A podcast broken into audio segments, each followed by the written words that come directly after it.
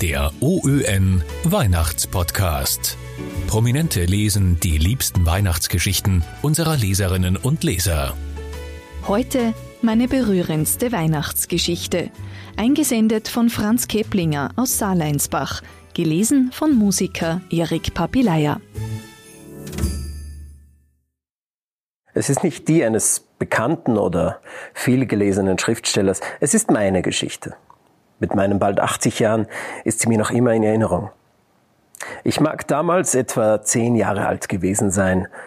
Sie passierte in der Mettennacht des 24. auf den 25. Dezember 1950 oder 51. Die Strecke von meinem Elternhaus zur Kirche in Helfenberg betrug zwei Kilometer. Ich bestürmte meinen Stiefvater, mit dem ich ein recht gutes Verhältnis hatte, mit ihm zur Christmette gehen zu dürfen.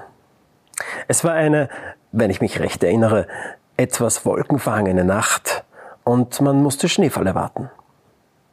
Nach der Christmette, die damals um 12 Uhr Mitternacht eingeläutet wurde, machten wir uns im dichten Schneetreiben auf den Heimweg. Die Straße war verweht, es gab keinen Schneepflug wie heute und wir mussten uns den Pfad selbst mühsam austreten. Meinem Vater mag wohl durch den Kopf gegangen sein, dass er mich hätte besser nicht mitgenommen. Wir kämpften uns also durch das Schneegestöber nach Hause. Nach etwa einem Kilometer kam mir auf dem Heimweg etwas Seltsames unter.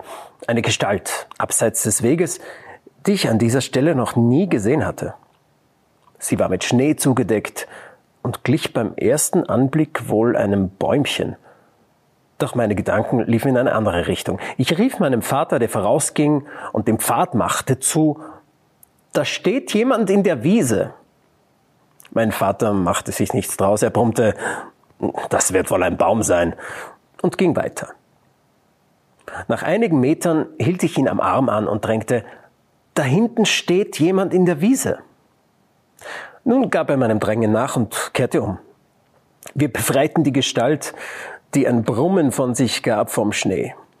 Mein Vater erkannte nun den Mann, der in seinem Rausch den Weg, der nicht mehr vorhanden war, verfehlt hatte. Mein Vater schleppte ihn zu uns nach Hause. Das war in dieser Situation ein hartes Stück Arbeit. Die Mutter, die bei meinen kleineren Geschwistern daheim geblieben war, kochte rasch einen Tee und äh, diesen gaben wir dem Mann zum Trinken.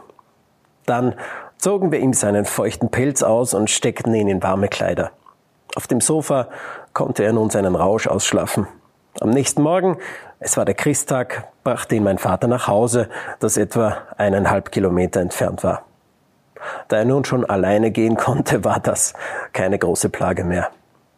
Mir aber ist diese Episode aus meiner Kindheit heute noch in Erinnerung. Und immer, wenn wir Weihnachten feiern, muss ich dran denken, dass ich als kleiner Bub möglicherweise zum Lebensretter wurde. Mehr Podcasts finden Sie auf Nachrichten.at.